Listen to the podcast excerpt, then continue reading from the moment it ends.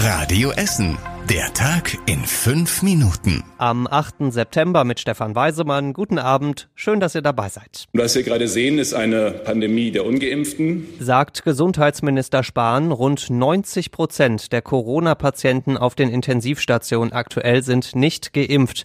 Und der Chef vom Robert-Koch-Institut Wieler legt heute auch noch nach. Wenn wir die aktuellen Impfquoten nicht drastisch steigern, dann kann die aktuelle vierte Welle im Herbst einen fulminanten Verlauf nehmen. Ein bisschen was merken wir bei uns in Essen jetzt auch schon von diesem fulminanten Verlauf. An der Uniklinik in Holsterhausen liegen 23 Menschen mit Corona auf der Intensivstation. 20 von ihnen sind nicht geimpft. Und zwar von jung bis alt. Die jüngste Corona-Patientin auf der Intensiv bei uns ist gerade mal 16 Jahre alt. Das macht unter anderem den Essener Gesundheitsdezernenten Peter Renzel extrem wütend. Der war diese Woche auf der Intensivstation in Holsterhausen zu Besuch. Er kann immer weniger verstehen, warum Menschen sich nicht impfen lassen. Und er denkt jetzt öffentlich sogar doch darüber nach, ob nicht eine Impfpflicht besser wäre.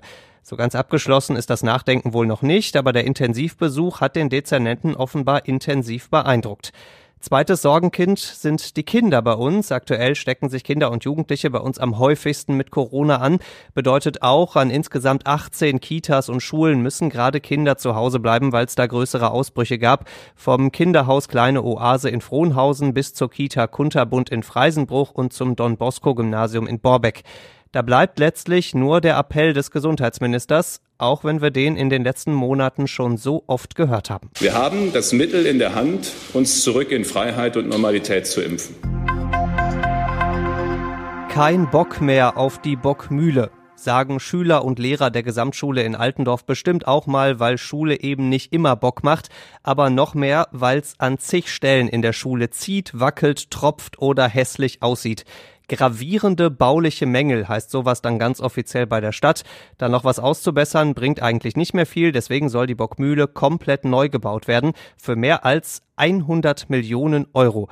Seit heute sprechen die Politiker in den Ausschüssen über dieses Mega-Schulprojekt. In zwei Wochen entscheidet dann der Rat darüber. Dabei geht es vor allem erstmal um die Planung. Da setzt die Stadt nämlich auf ein ganz neues Verfahren. Die neue Bockmühle wird parallel auch als Computermodell angelegt. Darin wird ganz genau festgehalten, wer wann wie woran arbeitet. Das hilft erstmal bei der Planung natürlich und später dann auch bei Reparaturen in der Schule. Diese neue Schule soll direkt neben der alten gebaut werden, unter anderem mit einem Sportplatz auf dem Dach. Bis es soweit ist, wird es allerdings noch ziemlich lange dauern. Die neue Gesamtschule Bockmühle in Altendorf ist frühestens, Achtung, in sieben Jahren fertig.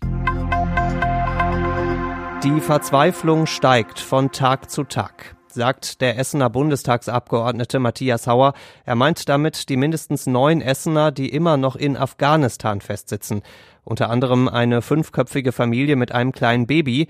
Die hatte es kurz vor dem Ende der Rettungsaktion zum Flughafen in Kabul geschafft. Dann gab es aber diesen schlimmen Terroranschlag da. Die Familie musste zurück in ihr Versteck.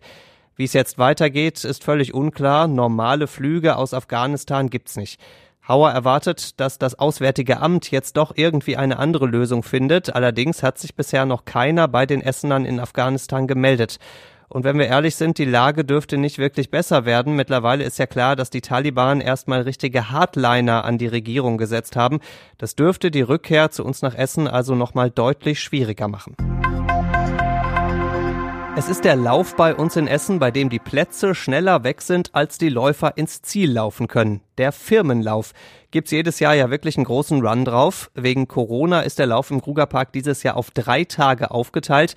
Die ersten anderthalbtausend Läufer waren gestern Abend schon unterwegs. Mit dabei auch ein Radio Essen Team mit Hörern und Kollegen.